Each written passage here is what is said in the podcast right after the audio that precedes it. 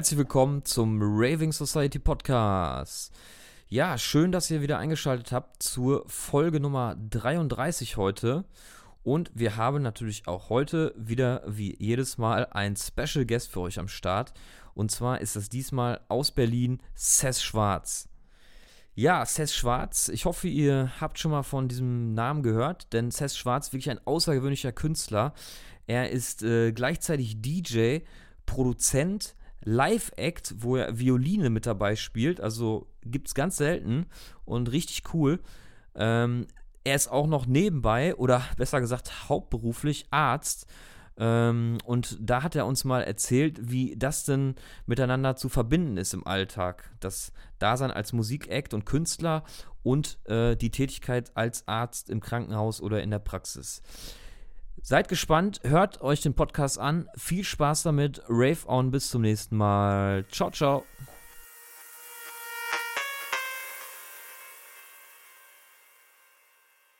Heute zu Gast DJ, Live-Act und Kreativkünstler Martin Paul Czornak alias Seth Schwarz. Grüß dich, hi. Hi Chris, grüß dich. Schön bei euch in der Sendung zu sein. Ja, geil. Ähm, so ein bisschen äh, in der Vorrecherche informiere mich ja immer meine Gäste so ein bisschen. Und ähm, ja, bei dir ist es ja auch speziell, ähm, ähnlich wie bei unserem ähm, Gast zuvor, dass du ja auch Arzt bist und gleichzeitig ähm, Live-Act oder auch DJ. Und ähm, da würde mich einfach mal zum, zum Einstieg interessieren. Du warst ja vor, vor einer Zeit, äh, vor Corona, ähm, da auf, auf beiden Hochzeiten sozusagen unterwegs. Das ist ja. ja aktuell jetzt nicht mehr in dem Sinne so viel möglich. Ähm, ich schätze jetzt mal so spontan ein, dass das auch eine Art Ausgleich war. Fehlte dieser Ausgleich, äh, der dir vor Corona sozusagen zuteil wurde? Ähm, ja, ich habe vor Corona habe ich Medizin so ein bisschen als Ausgleich gesehen zum Tourleben und ähm, das hat mich immer ganz gut geerdet, fand ich. Also ja, zurück nach Halle ins, ins Grüne zu kommen ähm, und dann ja ein anderes Tempo vorzufinden. Ähm, ja, natürlich fehlt mir das Tourleben. Also, ähm, es war eine wunderbare Zeit. Wir durften viele wunderbare Orte sehen und wunderbare Menschen kennenlernen und einfach in einer wunderbaren, ja, Bubble unseren, ja, unseren Spaß haben, glaube ich, ja. So kann man das sagen. Wie, wie lange machst du das ähm, parallel eigentlich schon? Also, das ging bei mir eigentlich parallel schon immer zum Studium begleitend mit der Musik, ja. Also, ich habe es irgendwie immer jongliert, das, das eine mit dem anderen verbunden oder ähm, ja, die beiden Sachen immer in, in Balance gehalten für mich. Ähm, und ich habe mich auch manchmal gefragt, was machst du da eigentlich? Ähm, ist das sinnvoll? Bist du nicht irgendwie, ver verlierst du da nicht zu viel Kraft? Und dann aber irgendwann, ähm, ja, auch so mit dem Berufsstadt habe ich gemerkt, dass, dass es schon noch viel geben kann, wenn man zwei gegenseitige ähm, Interessensgebiete hat ja. Du bist ja Onkologe, ähm, habe ich jetzt mal so recherchiert. Radiologische Onkologie, da bist du tätig, ist das richtig? Genau, also im Department für Strahlenmedizin an der Uniklinik hier in Halle. Und genau, also Fachgebiet ist Strahlentherapie. Wir behandeln hauptsächlich ähm, maligne, also bösartige Tumorerkrankungen. Ähm, also von Hirntumoren über Lungentumoren, Darmkrebs, Brustkrebs, ähm, HNO-Tumore. Ja, und auch gutartige Erkrankungen. Oder auch Röntgenreiztherapien. ja. Wie, wie, wie kann man sich das vorstellen, jetzt sage ich mal vom, vom äh, Ablauf ähm, Arzt sein und ich sag mal Gigs spielen ähm, in der Woche so? Kann man das so aufteilen? Also, äh, in der Woche bist du unterwegs äh, als Arzt und am Wochenende spielst du Gigs oder überschneidet sich ja. das auch mal? Also ich habe da äh, über die Jahre so verschiedene Modelle für mich ausprobiert und äh, bin auch total dankbar, dass ich das ähm, ja so durfte in der Klinik das so angenommen wurde und von dem Team das, äh, das Backup hatte.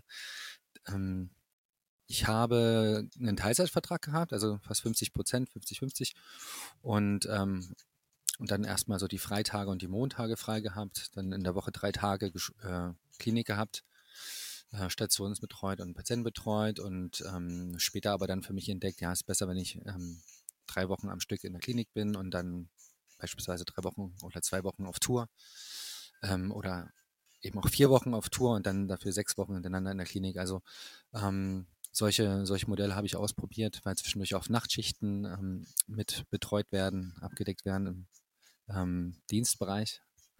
Und ja, also ich bin bisher ganz ähm, smooth damit gefahren für mich selbst, muss ich sagen. Wie, wie lange machst du das jetzt insgesamt? Also, äh, dass du das parallel äh, fährst sozusagen? Ähm, also seit dem Studium, wann ging denn das los? Also 2006 bin ich ins Studium rein. Ähm, dann quasi damals noch andere Musikarten gemacht und also Berufsleben fing 2015 an in der Klinik. Und da ging es eigentlich auch so internationaler los, also ich glaube so vor fünf, sechs Jahren ungefähr. Warst du eigentlich immer schon ähm, musikalisch ähm, Live-Act oder warst du vorher DJ? Hast du es parallel gestartet oder wie kann man sich das vorstellen? ähm, also ich habe ganz, ganz, ganz, ganz früher ähm, äh, in, der, in der ersten Klasse mit, mit Geigenunterricht angefangen und habe äh, also eine klassische Ausbildung gemacht mit, mit dem Streichinstrument und dann so Orchester. Später bin ich im Gymnasium dann im musikalischen Profil gewesen, habe dort Chor, Chor gemacht, ähm, Klavierunterricht genommen und Gesangsunterricht, Stimmbildung. Ähm, was gab es denn noch? Musiktheorie natürlich, Musikgeschichte. Ja, und dann später, also in der jugendlichen Phase, eher Hip-Hop und Rap-Musik gemacht. Und da ging es dann so los mit Beats produzieren, am Fruity Loops, sich mit den ja, mit den Dudes gegenseitig so die Tricks und Kniffe gezeigt. Und da bis in die Morgenstunden dann auch teilweise Musik produziert in der Schulzeit und, und gerappt, ja. Hatte ich noch Dreadlocks damals gehabt. und, äh, und irgendwann kam dann quasi natürlich die Geige so mit äh, bei den Aufnahmen mit rein und ähm, da fing das, glaube ich, so an, die, die Geige einfließen zu lassen in Beats, ja, Hip-Hop, Conscious Rap und genau, und das hat sich dann immer weiter entwickelt. Irgendwann hat mich mein Cousin mal gefragt, ob ich ihn in Dresden in der Groove Station begleiten könnte. Er hat da ähm, quasi so ein DJ-Battle gemacht mit Mario Katz und Hansel Cocu. Eine Silvesternacht oder so. Und ähm, da habe ich gesagt, okay, probiere ich aus. Habe ich dann die äh, Elektrogeige mit einer Cousine ausgebaut und dann improvisiert auf Elektro-Swing, also Paar of Stella, was, was so in der Zeit in war. Ah, geil. Ich glaube, um 2009 ja. rum oder so es gewesen sein. 2010 die Drehe. Ähm, genau, und dann habe ich da dazu, glaube ich, auch noch Sprechgesang gemacht und gerappt. Ganz in weiß mit meinem Abi, Abi-Ballanzug und Dreadlocks. War eine andere Zeit. Ganz andere Zeit, immer noch witzig, sich die Bilder anzugucken, genau. Ja, und ich glaube, das war so dann der, wie soll ich sagen, also ein, ein Abzweig ähm, mehr Richtung Tanzmusik. Ja. Ähm, das Publikum war happy, die Musik hat gegroovt, äh, der Dancefloor war einfach, ja, die, die hatte einen Vibe, ja, und äh, die Energie ging vor und zurück mit dem Publikum und ähm, ja, dann ging es halt tatsächlich auch los mit, mit Auftrittsanfragen äh, auf Festivals, ja. Das hatten dann quasi einfach so ein kleines Mini-Video gemacht und die wurden immer wieder gebucht und ohne Promotion oder so. Also die Leute, die zu den Gigs kamen, die wollten dann uns wieder buchen und haben das ihren Freunden erzählt und dann ging das so weiter ein paar Jährchen, bis wir auf größeren Festivals gelandet sind. Wo hast du eigentlich gestartet? Mit ähm, welcher, welchen bekannteren Festival? Also ich kenne dich äh, von vielen Fusion, 3000 Grad, Blind Race äh, und Co.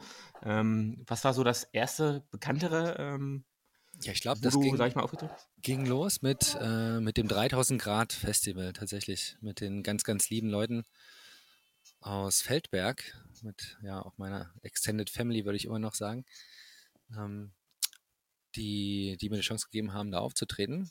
Ähm, da quasi ja. auf einer After Hour dann gespielt und dann äh, uns auch angefreundet und ähm, das fanden die toll und dann habe ich im Prinzip immer größere Bühnen bekommen da von Jahr zu Jahr und ähm, auch ja dann mittlerweile Musik produziert, also kein Hip-Hop mehr, sondern ähm, ja, wie soll ich sagen, festivaltaugliche Musik. Ähm, da aber immer die Geige und äh, Melodien als meine ja, Handschrift mit, mit dabei.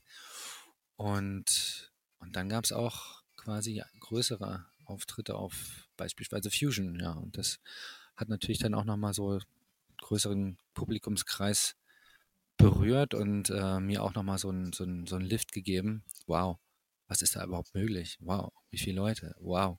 Habe ich jetzt Angst, äh, Euphorie und oh, es könnte alles komplett schief gehen, aber es hat zum Glück immer alles richtig gut geklappt, würde ich sagen. parallel, ähm, du produzierst ja selber auch Musik, ähm, habe ich jetzt noch ein bisschen bei der Recherche ähm, mitbekommen. Fließt da, sag ich mal, dein Live-Instrument, die Violine, da auch immer mit ein oder ähm, variiert das? Ähm, ja, es gab tatsächlich eine, eine, Zeit, wo ich dachte, nee, ich kann jetzt, also nee, ich will eigentlich wie die anderen DJs sein und äh, Produzent nicht. Es ist immer viel zu viel Geige, also immer die Geige überall. Das wollen die Leute doch nicht. Und dann irgendwann ähm, ich habe auch so gedacht, naja, aber hey, das ist dein Instrument. Also das ist das, was dir am meisten liegt. Äh, du kannst du doch auch Geige dabei haben. Ich ähm, verfremde die halt mittlerweile auch. Ähm, lass die wie ein Synthesizer klingen. Ähm, ja, verschiedene Effektketten und ein paar Geräten, die ich, die ich hier stehen habe über die Tage angesammelt. Und ähm, ja, also ich denke schon, das kitzelt immer, immer doch noch eine Melodie mit einzuspielen, weil ähm, ich kann mir so die Melodien am leichtesten aus dem Kosmos saugen, ja. Äh, und dann am leichtesten ähm, spielen. Muss ich es nicht sehen. Ja. Genau. Aber ansonsten ähm, ist natürlich auch am Klavier sehr nett oder hast du mit Ukulele angefangen? ähm, ja, nee, hast du, hast du die auch ähm, bei dem einen oder anderen Label dann, äh, ein Musiker habe ich gesehen, Katamuke bisher unterwegs gewesen und ähm, genau. spricht ja dann auch für dich, dass ich sag mal, dein Sound oder deine Idee ähm, eines musikalischen Auftritts dann auch Anklang findet bei, bei Labels, die dann halt, ähm, ich sag mal, die melodische Schiene fahren. Das ähm, war ja, denke ich mal, dann damals auch dein Gedanke, ne? Ja, also es kam eigentlich jetzt, äh, ich habe da überhaupt gar nicht strategisch gearbeitet, würde ich sagen. Ähm, könnte man sicherlich alles ganz anders angehen, weil äh, für mich stand das Musizieren oder Spaß haben eigentlich eher im Vordergrund und sag mal so als Beruf halt dann halt natürlich die Klinik, ja, also als Fundament. Und ähm, wo ich eigentlich so nicht dachte, ich muss einen bestimmten Sound fahren, um die Musik da jetzt landen zu lassen, sondern es war dann eher so, okay, man hat einen Track gemacht und ähm, jemand gezeigt, der meinte, hey, das könnte ja dahin passen oder dahin passen. Oder ja, man hat eventuell Künstler, zum Beispiel wie, wie Samuel Einmusik auf, auf dem Festival getroffen und ähm, selbst so als Fanboy dann einfach mal angequatscht und gesagt, wie wär's, wenn wir mal irgendwie uns im Studio treffen und ja, das haben wir mittlerweile zweimal gemacht und ähm, sind immer sehr, sehr schöne Tracks bei rausgekommen. Habe ich, hab ich mir auch sagen lassen, dass ähm, wenn man releasen möchte, gerade auf bekannteren Labels, muss man den persönlichen Kontakt pflegen oder dann auch den ersten Schritt wagen, um da mal Anklang zu finden. Aber ähm, das bestätigt mich jetzt nochmal, also deine Aussage zumindest, dass das dann der Fall ist.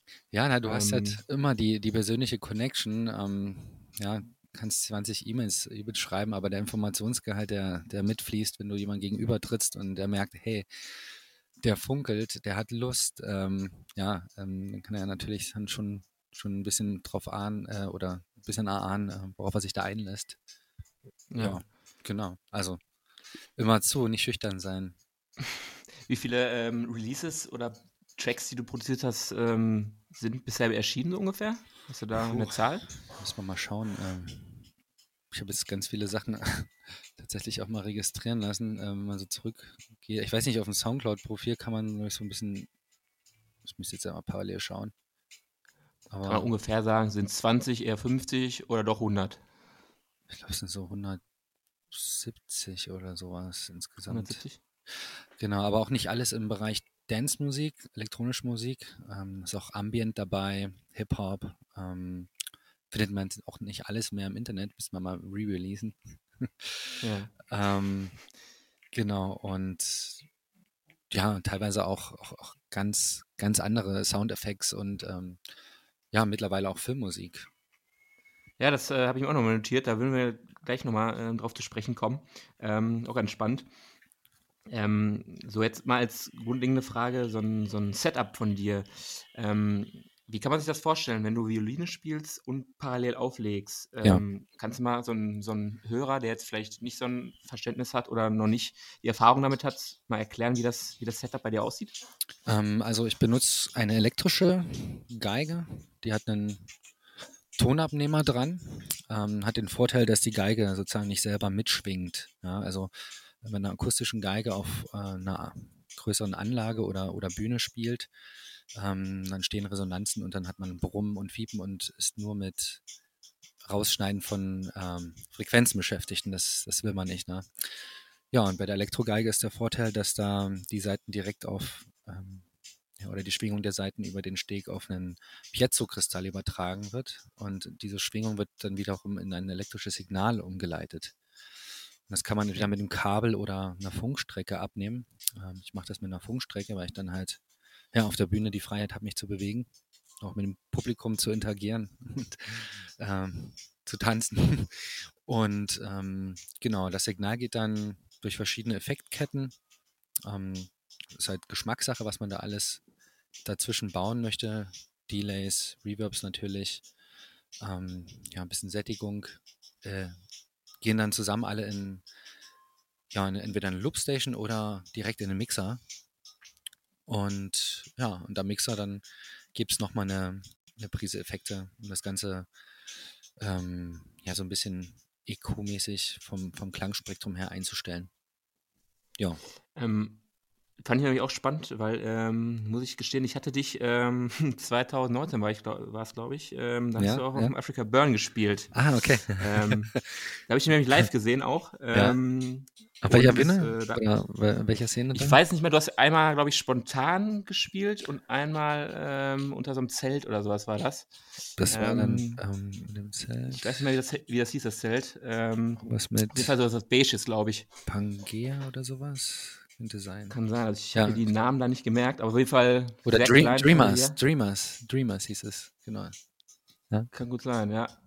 Ähm, da habe ich mir sowieso gefragt, wie das halt funktioniert, das, das Setup generell. Und das fand ich dann nochmal als, ähm, sehr spannend. Ähm, das dann Ja, es war ein großer Zufall, dass, dass, ich von da, dir zu ge- hören.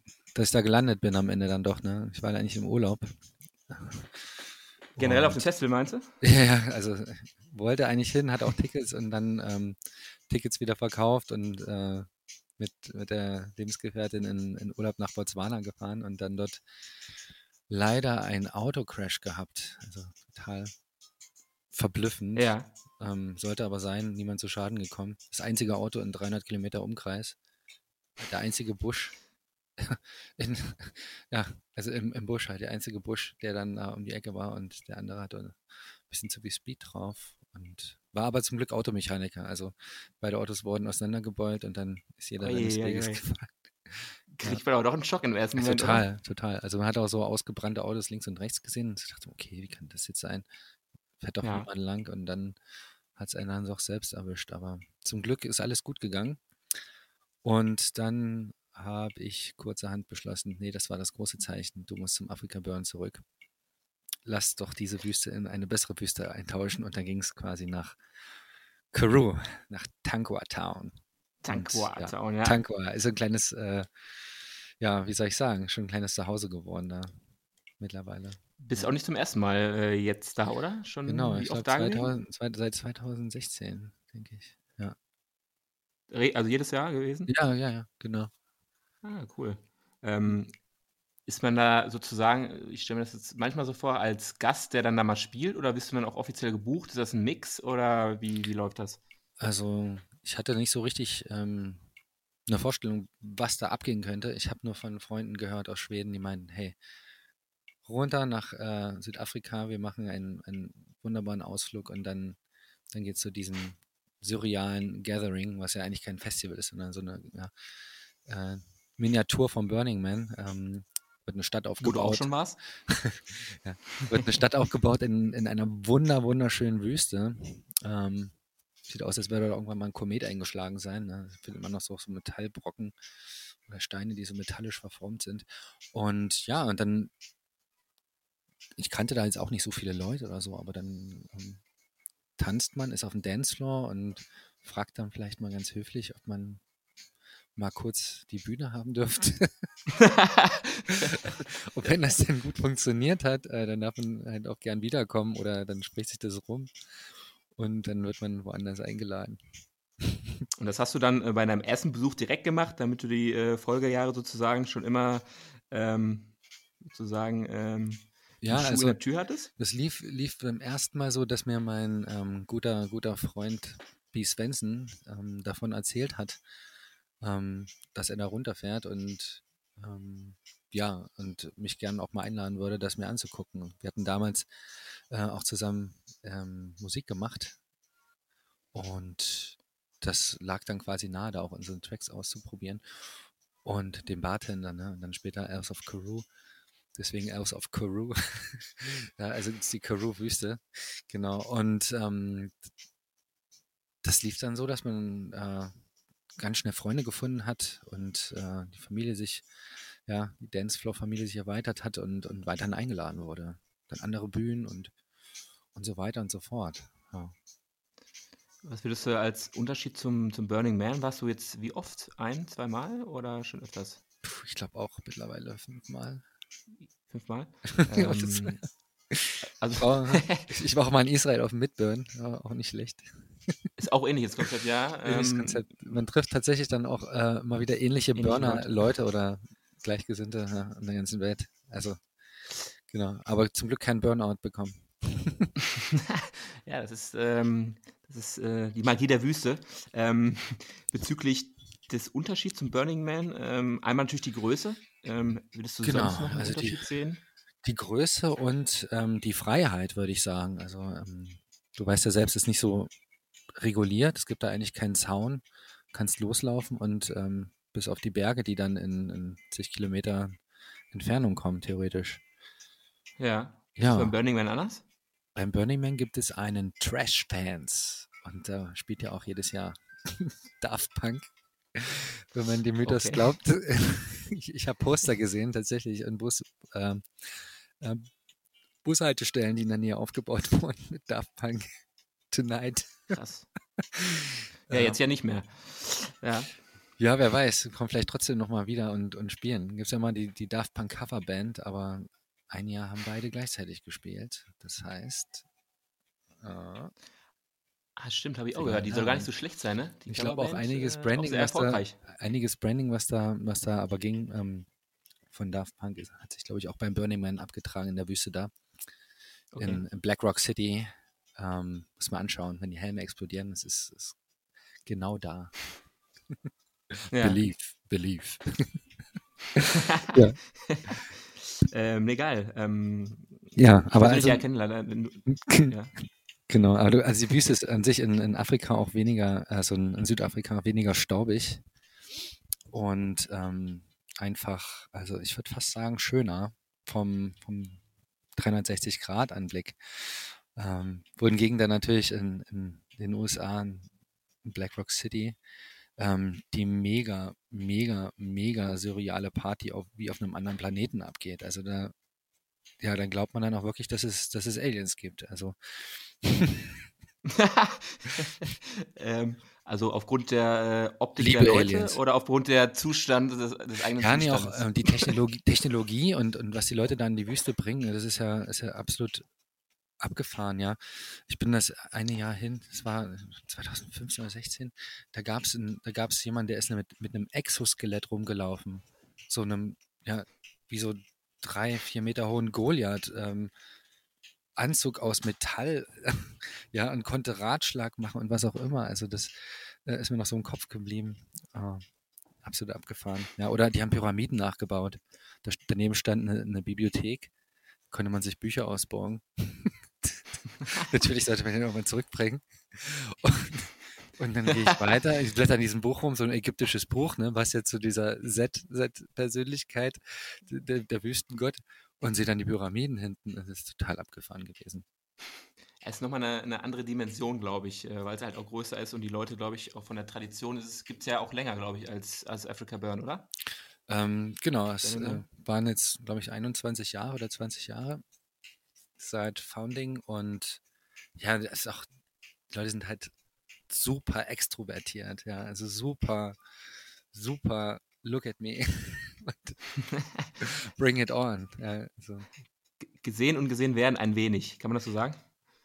ähm, für viele vielleicht ja, aber einfach auch viele Inclusion halt dabei sein, Sachen machen, ähm, an Ja. seine eigenen Grenzen gehen, sein, also auch an die, die Grenzen des, des Geistes gehen und ähm, etwas wunder, wunderbar Extraordinäres bauen und dann aber zu sagen, okay, nach einer Woche, jetzt wird's verbrannt, das war's, move on. Das Leben Ja, geht weiter. Ja. Und die Erinnerungen bleiben. Das ist ja auch ähm, eigentlich ein sehr geiles Konzept, dass das äh, so in sich äh, abgeschieden von der Welt man Dinge erleben kann, ähm, die ähm, auch Gott sei Dank, finde ich, äh, direkt erstmal, also im ersten Moment keinen Platz auf Social Media finden, sondern nur in einem Kopf, weil man natürlich da kein Internet hat. Zumindest äh, war das bei mir der Fall. Ja, das ist natürlich ein großer Segen, ähm, sich da komplett auszuklinken. Ähm, aber nur um mal nochmal so zu erklären, wie, wie abgefahren die Sachen sind. Ich habe da ein deutsches, deutsches Team gesehen. Grüße an den Michael. Super Typ. Äh, die, die kommen da immer mit ihrem Teleskop hin. Also der beobachtet eigentlich die Sterne professionell. Arbeitet, glaube ich, auch mit der NASA zusammen. Und jedenfalls haben die ihr eigenes Internet dort kreiert. Und ich weiß nicht, was wir wählen, die momentan. Er meinte, wenn du, wenn du Internet brauchst, komm vorbei. Wir, machen, wir haben unser eigenes mitgebracht. ich weiß nicht, welchen Satellit. Für sich oder für, die, für, für alle? Ich glaube, das ist eher so eine kleine nerdige ähm, Sache fürs, fürs kleine Camp gewesen, ja. Ah, okay. Aber äh, es war reguläres Internet oder war es Internet die, sozusagen so ein Intranet? Ich glaube, Intranet, also die haben eine eigene Technologie dafür, ähm, da ranzukommen an die Informationen, an die Wellen. Ja. Ähm, da bin ich jetzt tatsächlich überfragt, wie das genau funktioniert. Ich fand es nur total verblüffend. Ähm, aber dann eigentlich auch doch wieder, na klar, na klar kreiert jemand sein eigenes Internet. Ja.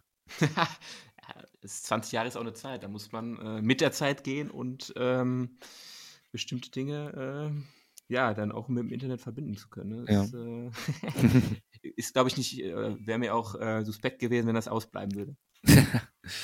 genau.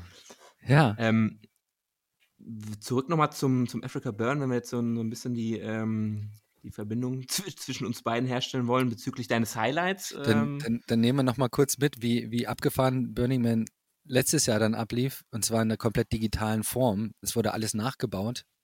Also ja. als Multiverse. Man konnte sich dann selber in eine App finden und hat Videos hingeschickt für die Bühnen und dann wurde dann quasi in die Bühne reinprojiziert, wenn man sonst spielt oder gespielt hatte und, und wurde dann live gestreamt. Das heißt, man konnte sich dann dank der Zeitversetzung zu den Ach, USA selber, selber in, in, dieser App sehen, ja. Und wo die die ganze Wüste nachgebaut haben von Artcars und, ähm, und Bühnen. Ähm, ja. Mit, mit Playtimes auch? Mit oder Playtimes, so einfach spontan? Mit, mit, Timetable, du konntest an die Bühne ranfahren, mit einem Hoverboard äh, sehen, wann Lee Burridge äh, sein Sonnenaufgangsset spielt, wie jedes Jahr auf dem, auf dem Robert Hart Bus oder ja, andere, andere Künstler auf äh, Mine Warrior oder, oder mich bei Playground, bei der Kai Cox Stage da. Geil. Äh, mit den Flammen. Also das war, das war echt abgefahren, genau. Und Aber von der dann, Optik her sah das dann auch real aus? Ja, also die, die wurden Geil ich würde sagen, äh, wahrheitsgetreu nachgebaut. ähm, ich finde das immer spannend äh, für die, für die, für die ähm, Zuhörer oder ja. die es dann sehen, dass man, ähm, ja, ich habe das selber, ich hatte das, wo habe ich das mal gesehen? Also eigentlich vom Festival noch, wer hat das sonst noch gemacht? Das spielen wir jetzt spontan keiner ein. Dass das so ähm, äh, naturgetreu sozusagen nachempfunden wurde, das ist ja auch ein mega Aufwand. Und, mega, äh, ja. Ja, also du brauchst ja schon, schon fähige Leute, die, die sich damit eine, ein paar Monate beschäftigen. Und es kam auch dann wie, wie auf dem Festival oder auf, ja, auf dem Gathering oder dem Aufbau dieser Stadt immer noch Sachen dazu, weil Leute im Hintergrund programmiert hatten. Ähm, ihre Bühne noch zurecht programmiert hatten und den Content reingestellt haben, so wie es halt dann auch äh, eigentlich in echt ist, weil ja, es gehen Sachen schief und manche Bühnen sind noch nicht am Start, da fehlen noch Bauteile und, und so weiter und so weiter. ja. Wie lange ging das dann? Eine Woche oder äh, ging eine also Woche, also insgesamt genau. das Stream? Das ging eine Woche. Ähm, ich glaube, es wird dann na, sieben, sieben Tage, ne? 24 Stunden durch. Durchgehend? Ja. Ah, geil. Ähm, und ähm, ich glaube, die App ist immer immer noch ähm, verfügbar ist. Man kann dann noch rum, rumfahren. Multiverse heißt die. Also äh, so eine, so eine etwas verlängerte After-Hour, meinst du dann? ja, genau. Mit, mit VR-Brille durch, durch die äh, digitale Wüste BlackRock. ähm, siehst du das eigentlich als Zukunftsmodell, dass, ähm, ich sag mal, sowas wie VR irgendwann mhm. mal ähm, so eine Party ersetzen kann? Also nicht ersetzen, mhm. aber so parallel existiert? Ja, wir haben ja auch schon mit einigen Veranstaltern so drüber nachgedacht, ähm, Konzepte zu entwickeln und auszuprobieren. Es ist auf jeden Fall ein, ähm, spannender Ansatz, um das, ja, die ganze Party ähm, erlebbar zu machen für, ja, für Leute, die nicht teilnehmen können. Ähm, allerdings für mich als Künstler, ich, ich finde die, ja, wie soll ich sagen, also die, die Live-Energie, die, ich ernähre mich von der. wenn es dem Publikum gut geht, ja, dann geht es mir auch gut. Äh, und ähm, das, das Feedback fehlt mir tatsächlich auch, wenn da Streams äh, in dein Gesicht zurückkommen und das ist so lovely zu chatten mit anderen Leuten, während man spielt. Äh, hm, ist jetzt nicht meine absolute, ähm, wie soll ich sagen, Traumvorstellung für immer, aber ich sehe es, ich definitiv als Add-on, ähm, um, um die Erfahrung zu erweitern für alle. Und ähm, ist auch selbst äh, nochmal ein anderer Ansatz, also vor Kameras oder mehreren Kameras zu spielen, ja, man ähm, macht sich dann auch schon Gedanken, wie komme ich jetzt ähm, rüber, ja, also sonst ist mir das auf der Bühne eigentlich egal und ich gebe mich da komplett ähm, blank, ja, also lass den Emotionen freien Lauf. Ähm, das ist in so einem Studio, wenn es aufgenommen wird, ähm, bisschen steriler, würde ich fast sagen, ja. Ja, die Leute leben ja auch, sag ich mal, im Moment, wenn sie auf einem Festival, auf einer Party sind. Sie lassen sich so ein, so ein bisschen gehen ähm, und fokussieren sich vielleicht auch erstmal auf die Musik und nicht direkt auf den Künstler, weil er vielleicht äh, auch 200 Meter weg ist oder sowas. Eben, und ja. ähm, von daher hast du ja dahingehend schon recht, dass, die, dass der Fokus bei einem Stream ja auch auf der Person direkt liegt, weil man sie ja dann auch in voller Pracht sieht und ähm, vielleicht das ein oder andere Augenmerk dann auch nochmal schärfer darauf gerichtet ist. Ne? Ja, genau. Ähm, ansonsten, genau, ähm, ist mir gerade nochmal in, in den Kopf geschallt sozusagen, ähm, dass wir wahrscheinlich das ein oder andere Release auch schon mal auf einer ähm, auf einer Partyveranstaltung, äh, Festival gespielt hast. Ja, das ist ja. ja aktuell nicht so, nicht so möglich, aber wir hatten im Vorgespräch ja auch so ein bisschen schon mal angerissen, dass du auf jeden Fall spannende Releases äh, in den kommenden Monaten äh, vor dir hast und auch in der Pipeline hast. Ähm, genau. Willst du da noch ein bisschen erzählen, welche das sind, auf welchen Labels, welcher Sound äh, da so hintersteckt? Ja, na klar. Ich hole da vielleicht nochmal aus, wie das Jahr gestartet hatte für mich. Das ist tatsächlich ähm, dann ein sehr schöner Start gewesen mit dem Track Nasaya, äh, in dem meine Lebensgefährtin selbst äh, Stimme mitsingt. Und ähm, ja, der kam auf dem französischen Label Labotie raus. Ähm, Theo sein Hauslabel. Sehr schön sphärischer Track. Ähm, mehr Geige und ein bisschen verspielter und fast auch ein bisschen, ja, wie soll ich sagen, ähm, radiotauglicher. Ähm, dann kam im Februar, Ende Februar, ein richtig cooler Remix von Rodriguez Jr. raus von dem Track En Rêve, En Rêve Étrange. das war noch ähm, eine Kreation, die, die haben wir in Montreal begonnen ähm, mit Hickey und Carlo, ähm, bevor quasi der ja, soll ich sagen, der, der Weltenumschwung und Zusammenbruch der Partyszene äh, vonstatten ging. Also letztes Jahr im, im Februar war das tatsächlich, äh, Februar, März, bevor alles losging oder aufhörte. Und ähm, da noch ähm, quasi die Zeit im Studio genutzt, bevor es dann zu diesem Stereo-Club da ging. Ja, und der, der hat einen wunderbaren Remix draus gemacht, der einfach bombig klingt. Ähm, En Rêve Tranche Rodriguez Junior Remix. Der kam auf dem Label Plaisir Sonoris raus. Passt eigentlich auch zum Titel En Rêve étrange, sowas wie eine, ähm, eine strange oder wie sagt man denn so strange, eine komische, komische Reise, ja, eine komische Zeit eigentlich auch. Unwirklich. Und äh, ja, dann freue ich mich eigentlich auf diesen Monat sehr doll, denn ähm, es kommt ein Track, der nennt sich Living On auf Abracadabra. Living On im Sinne von, ja, es muss auch irgendwie weitergehen. Ähm, der ist in der Quarantänezeit entstanden. Ähm, okay. Also im Herbst eigentlich, als ich mich selber quarantänisieren musste. Und ähm, längere Zeit. Äh, und da singt quasi auch meine Lebensgefährtin mit oder ja, leistet quasi emotionalen Beistand auf dem Track. ähm, ist aber Schön. wunder, wunder, wunderschön geworden. Ähm, viel Orchester dabei. Ähm, das ist so ein Track, der entwickelt sich halt und, und geht dann absolut über die Wolken. Deshalb kam dann auch noch so der hintere Ansatz Cloud 9 mit ran. Und ähm, mit ins Boot habe ich bei dem Track geholt äh, einen wirklich super talentierten Künstler, Willem Vater, den ich in Estland kennenlernen durfte.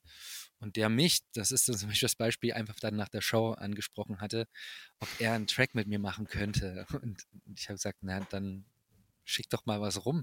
Und dann bauen wir da gemeinsam dran was draus. Und ähm, das hat jetzt mittlerweile auch eine Weile gedauert. ehe wir das so hatten, wie, wie ich es mir vorgestellt habe.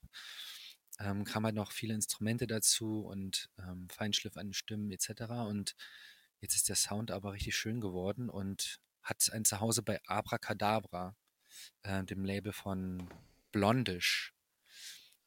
Ja, sagt mir auch was. Sagt dir was, ja. genau, ja. Und der kommt jetzt Ende März raus. Also die Promo müsste, müsste sogar in einer Woche angelaufen sein. Ja, auf allen Plattformen. Mhm. Und ja. ähm, anschließend wollte ich erstmal kurze Zwischenfrage, was, was mich interessiert, hast du jetzt generell äh, das Gefühl, ähm, dass deine Musik oder generell Musik anders gehört wird aktuell?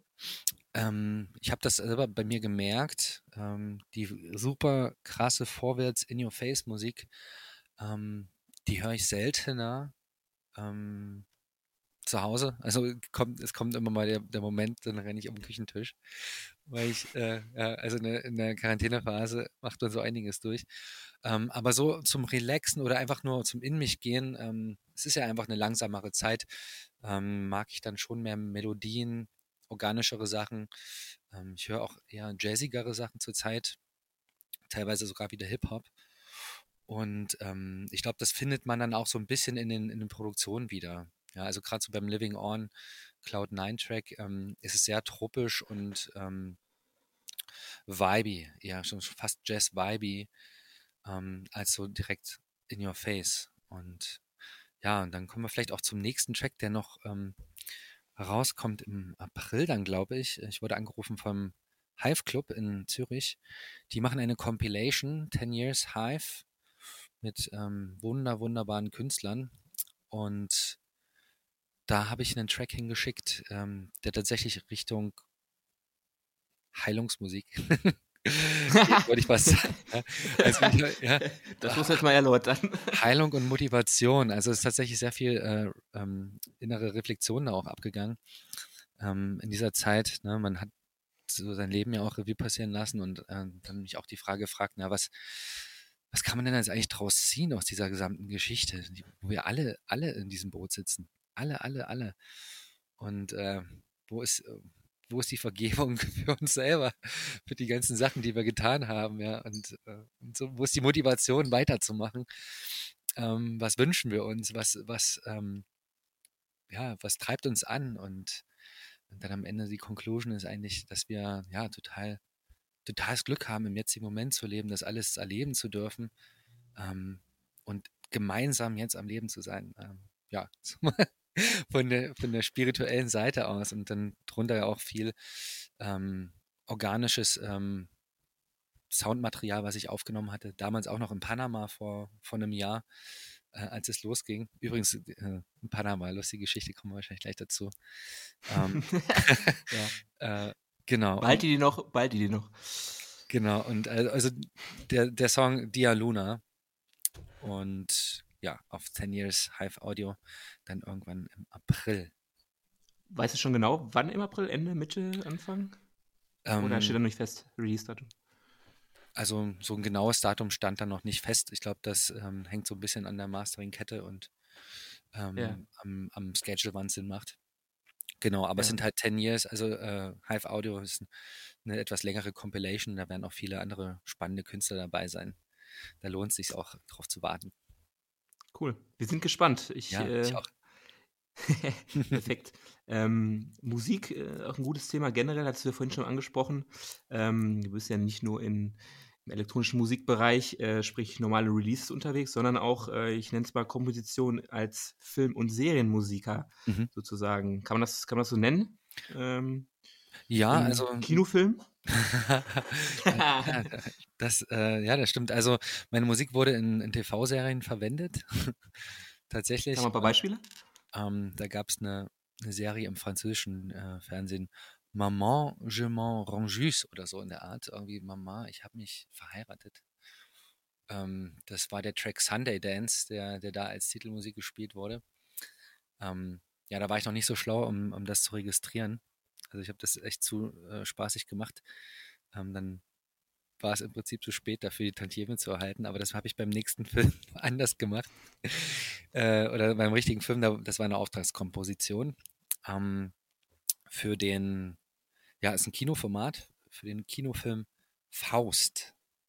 Ähm, wunderbare Produktion von Mike Schuntermann und Drehbuch und Regie von Carsten Prühl aus Berlin. Ähm, ja, also spielt im Prinzip in der heutigen Zeit, aber mit Urtext. Also aus der Schule kennt man ja vielleicht noch den, den Faust. Ähm, eins der, soll ich sagen, ja, für mich prägendsten literarischen Werke, die wir damals durchexerziert hatten. Und, meist ähm, geliebt oder meist gehasst für manche. ja, aber äh, ich, ich habe das Gefühl gehabt, wir haben, also wir hatten einen wunderbaren Zugang zu diesem Buch durch unsere Lehrerin ähm, und ähm, ja, diese ganze Mythos, der da drin steckt, ja, also die Themen Versuchung, Wissen, Glauben und ähm, wie sich das dann alles vermischt. Ja, jedenfalls in der Hauptrolle ähm, Bernardo Arias äh, Porras heißt er und äh, Helena Sigmund Schulze. Wunderbare Rollen aufgegriffen. Ähm, der Faust als, als Hacker, der in Berlin sich durch die, ähm, ja, durch ja, durch den Teufel oder durch Mephisto hier in der Rolle, die, die Runa Pernoda Schäfer, ähm, Versuch, in Versuchung gerät, ähm, in das Partyleben einzutauchen und nicht mehr wieder aussteigen kann. Ja, also ihn bringt das dann erstmal vom, vom Weg ab, großes Drama, trifft ein Mädchen auf dem Festival, verliebt sich unsterblich, ähm, sie wird schwanger, ähm, er kommt nicht damit klar, es kommt äh, ja zu einer Abtreibung und der Teufel nährt sich dran und freut sich und freut sich und freut sich, wie er, wie er natürlich dann den Dr. Faustus da in, äh, in so einen ja, Zwiespalt getrieben hat. Und am Ende dann aber natürlich die große Gretchenfrage. Schuld, Erlösung, wie geht's weiter? ja, und äh, das durfte ich alles soundtechnisch untermalen, also mit Soundeffekts habe ich mich ausgetobt, viel, viel gelernt dabei. Es hat ein ganzes Jahr gedauert, den Film zu scoren. Ähm, ja, und eben auch eigene Tracks mit unterzubringen, unter anderem mit ähm, ja, Musik, äh, die damals im Kontext mit 3000 Grad entstanden ist, zum Beispiel Mad M Psychosis, Die Seelenwanderung oder Funeral Pyre, der Scheiterhaufen, äh, mit den Künstlern Molonobas und, und Dolocom, auch wunderbare Produzenten. Und, ja, kann ich bestätigen. ja. Und dann eben halt auch ähm, Motivfindung, äh, mich auseinandergesetzt, okay, was ist denn jetzt das Faustthema? Wie klingt der? Was macht der? Und also ich habe diesen Film ein Jahr lang geguckt. Ähm, Beziehung hat darunter gelitten. Natürlich, ähm, aber sie, sie ist stabil. Und dann, ja, das Gretchen-Thema ähm, und Mephisto, wie, wie ist der? Was hat er an sich? Was, was, wie, wie, wie dunkel dürfen wir eigentlich werden für so einen Kinofilm, ja? Und dann quasi immer wieder im Feedback mit dem Regisseur, was nimmt man, was lässt man, was schmeißt man raus, was kann man umstellen. Ähm, ja, das kann mich noch erinnern. Das war, waren viele, viele Nachtschichten, die dafür draufgegangen sind. Teilweise auch im, im Krankenhaus, wenn ich, wenn ich nicht an Patienten äh, zum Notfall gerufen wurde, äh, konnte ich da die Nachtdienste nutzen, um da äh, Musik zu schreiben. Da war ich dann noch ganz dankbar für die Ruhe da. Und ja, den gibt es jetzt auch, also neben der Ausstrahlung beim Berlinale war der jetzt verfügbar auf Amazon, glaube ich sogar. Amazon Prime. Und Amazon Prime ist der frei verfügbar oder äh, muss glaub, man dafür? Müsste man kaufen. Ja. Genau. Aber ähm, ja, gibt es bestimmt einen Discount. Hier muss man mit dem Produzenten reden. Auf jeden Fall gut investiertes Geld, wenn man ähm, erstmal dich als ähm, Produzenten mag und als DJ und als Live-Act und äh, generell auch mal Bock hat ähm, auf den Film, denke ich mal, weil ähm, ich denke mal, ja, also hat, so wie du es gerade erzählt hast, ist, ist, ist auf jeden Fall spannend und ähm, interessant zu verfolgen, auch gerade wenn es, ähm, sag mal, ähm, parallel zur heutigen Zeit gibt. Ne? Genau, eben, also heutiger Kontext, moderne Musik, äh, eine alte Geschichte und aber Urtext, ja. Urtext. ja, und, ist denn äh, ähm, die Produzentenregisseure eigentlich auf dich zugekommen oder wie, wie kam das zur Zusammenarbeit zustande? Also die Zusammenarbeit kam zustande, dass ich ähm, das große Glück hatte, in, meinem oder in meiner damaligen Wohnung neben einem ähm, Filmproduzenten zu wohnen. Und er hat äh, in seiner Raucherpause gehört, wie ich äh, ja, meine erste, tatsächlich erste Schallplatte produziert habe, äh, die Magnolia, die dann auf What What Records hier in Halle bei Monkey Safari rauskam. Und der hatte, der hatte ähm, das durchs Fenster gehört und dann irgendwann mich äh, mal angesprochen beim Fahrrad abschließen, ähm, ob ich denn mir das vorstellen könnte. Es war dann noch für den anderen Film, und aber so hat man sich mal ein bisschen kennengelernt. Äh, den Mike Schuntermann, wunderbarer ja, Filmproduzent, äh, der jetzt auch mit dem MDR in Leipzig zusammenarbeitet. Und äh, habe dann im Prinzip freies Feld bekommen. Ja. Und das Vertrauen. Wahnsinn. Ja.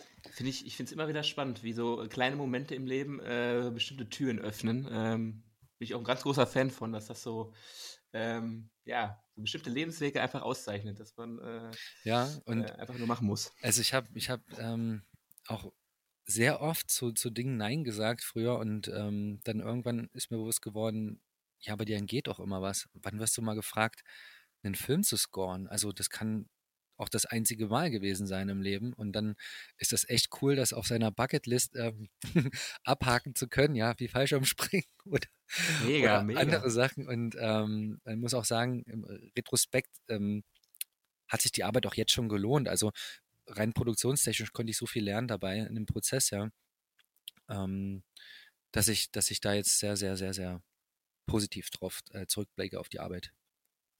Schön, nee, ich finde es auch immer spannend, ähm, gerade ähm, wenn man in der elektronischen Musik verschiedene Genres dann nochmal abdeckt oder auch irgendwo anders nochmal reinschnuppert, um dann einfach seinen Horizont, äh, sein Interesse, wie du schon sagtest, eine Bucketlist, äh, wenn man die mal hat, äh, auch als Produzent, äh, als Musiker dann einfach noch in andere Dinge tiefer einblicken kann. Das, ähm, glaube ich, für, die, für den eigenen Werdegang und äh, wenn man irgendwann mal alt und irgendwo auf der Veranda sitzt und sich denkt, geil, ich, ähm, man, wenn ja, man alt, alt und gesund. genau. ja.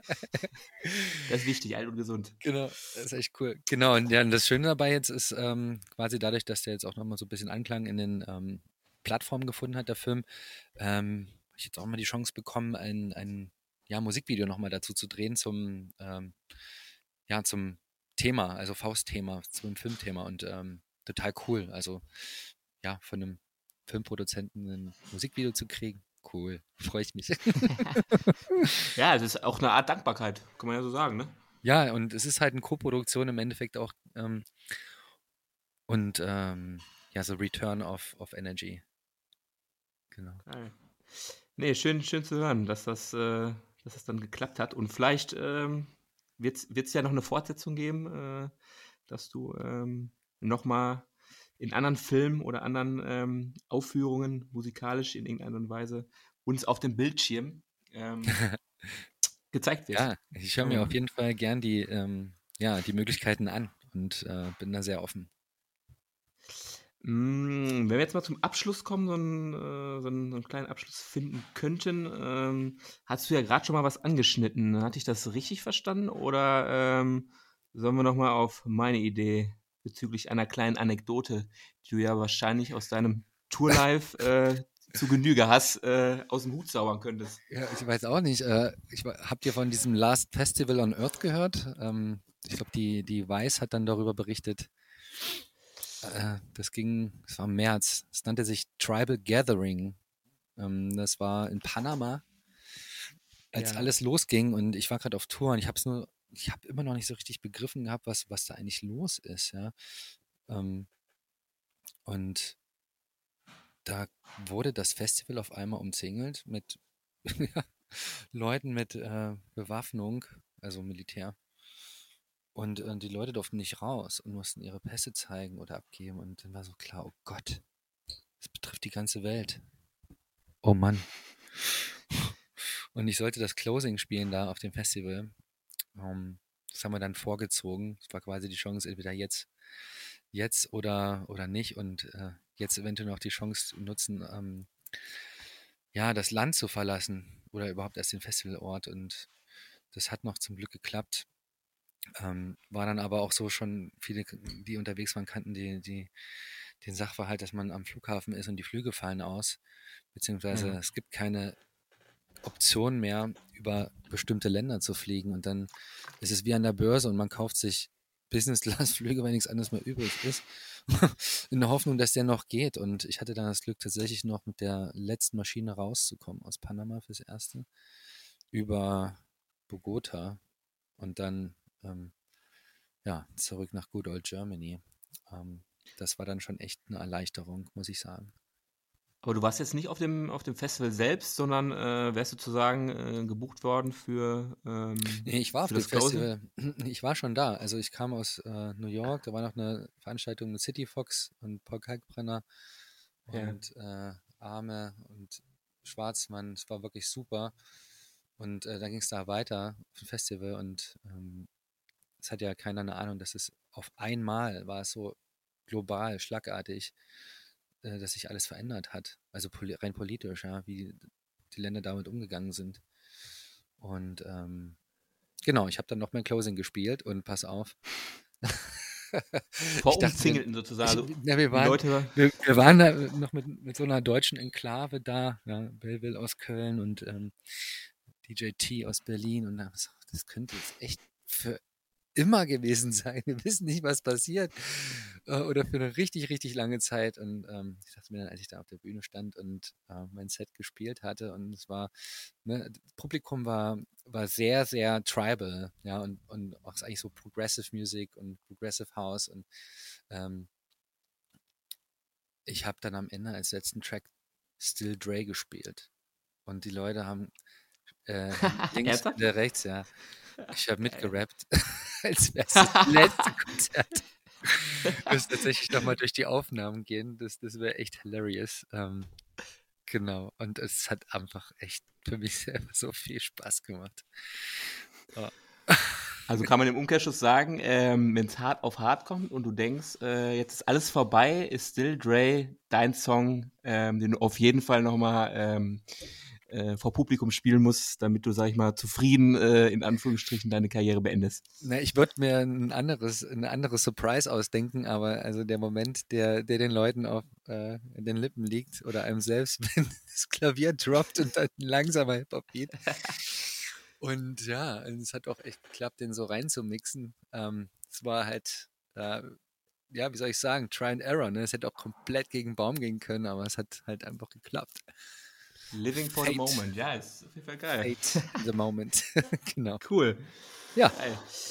Fett. Nee, geil. Dann, ähm, ja, erstmal danke für die, für, die, für die schöne Anekdote, weil ich sag mal, so punktuell zu einem, ähm, äh, zu so einem, wie soll man sagen, ähm, eigentlich fatalen Beginn einer Zeit, die eigentlich keiner braucht, ähm, da so eine Anekdote zu bekommen, die dann vielleicht auch was was Positives für die, für die Leute haben, die dann den Track dann nochmal gehört haben oder dann auch ähm, vielleicht mit einem guten Gefühl durch dich nach Hause gegangen ist, ist auf jeden Fall eine, eine schöne Geschichte. Und ähm, ja, ich hoffe, ähm, dass du sie irgendwann ja. dann nochmal auch fortführen kannst. Und ähm, ja, vielleicht sieht man sich da an anderer Stelle, vielleicht irgendwann auch wieder auf dem Africa ja. Burn sehr, in der ersten Reihe. Mhm. Dann ähm, halte ich, ein, halt ich ein Schild hoch und sage, wir haben ein Podcast-Interview gemacht. Genau. Ja, dann vielen, Perfekt. vielen Dank, dass ihr mich in eurer Sendung hattet und ja, wünsche natürlich auch Gerne. alles Gute bei eurem Werdegang, musikalisch Danke. und äh, mit eurem Label. Äh, bin jetzt auch sehr gespannt, mich durch euren Katalog durchzuarbeiten. Ja. Arbeit. Und ja, wünsche den Zuhörern dann auch viel Motivation. Der Frühling wird sicherlich was ganz anderes werden für alle.